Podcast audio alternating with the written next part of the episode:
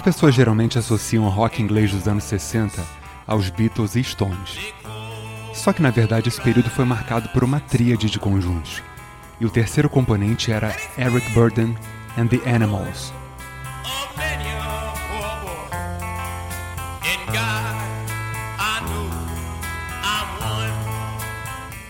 E imagina você falar com alguém que vai comprar um disco de uma banda chamada Os Animais.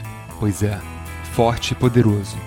E assim como o nome, tínhamos uma banda de tremenda força visceral, poder instrumental e presença de palco associados aos vocais animalescos de Eric.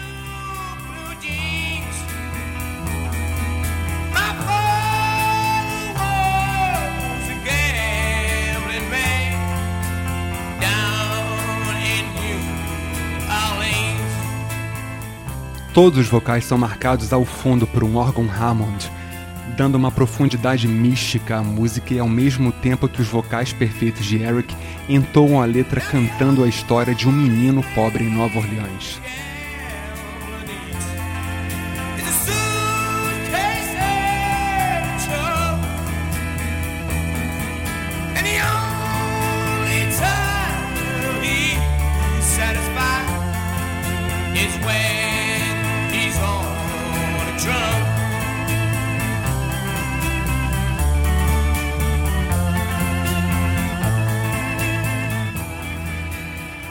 The House of the Rising Sun foi registrada por eles em 64 e pode ser considerada a versão definitiva dessa música já gravada por dezenas de artistas, incluindo Bob Dylan.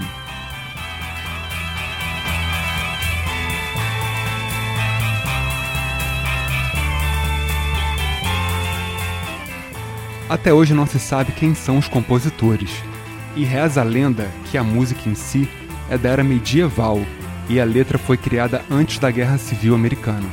Portanto, se supõe que seja uma música de canto folclórico. in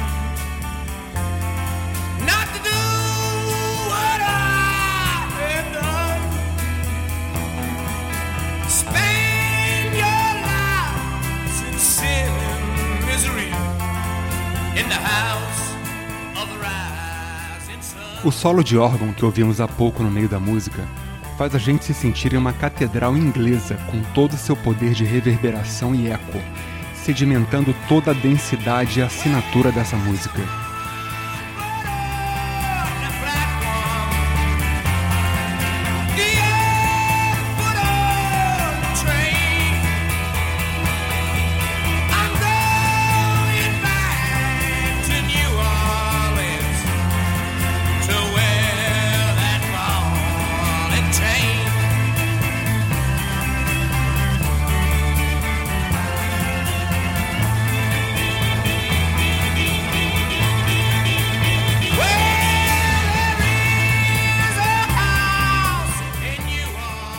Sem contar que a introdução em quatro acordes de guitarras corridos é uma das mais conhecidas da história do rock e te faz identificar imediato a música assim que ela começa.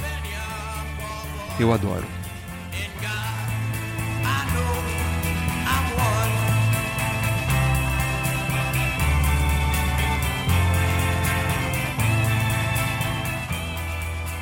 Atemporal e imortal.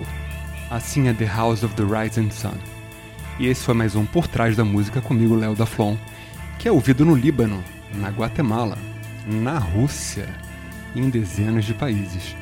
Muito obrigado por ouvir e propagar a arte. É isso aí, até a próxima. Brigadão, fiquem agora com The Ventures, com a versão instrumental dessa música.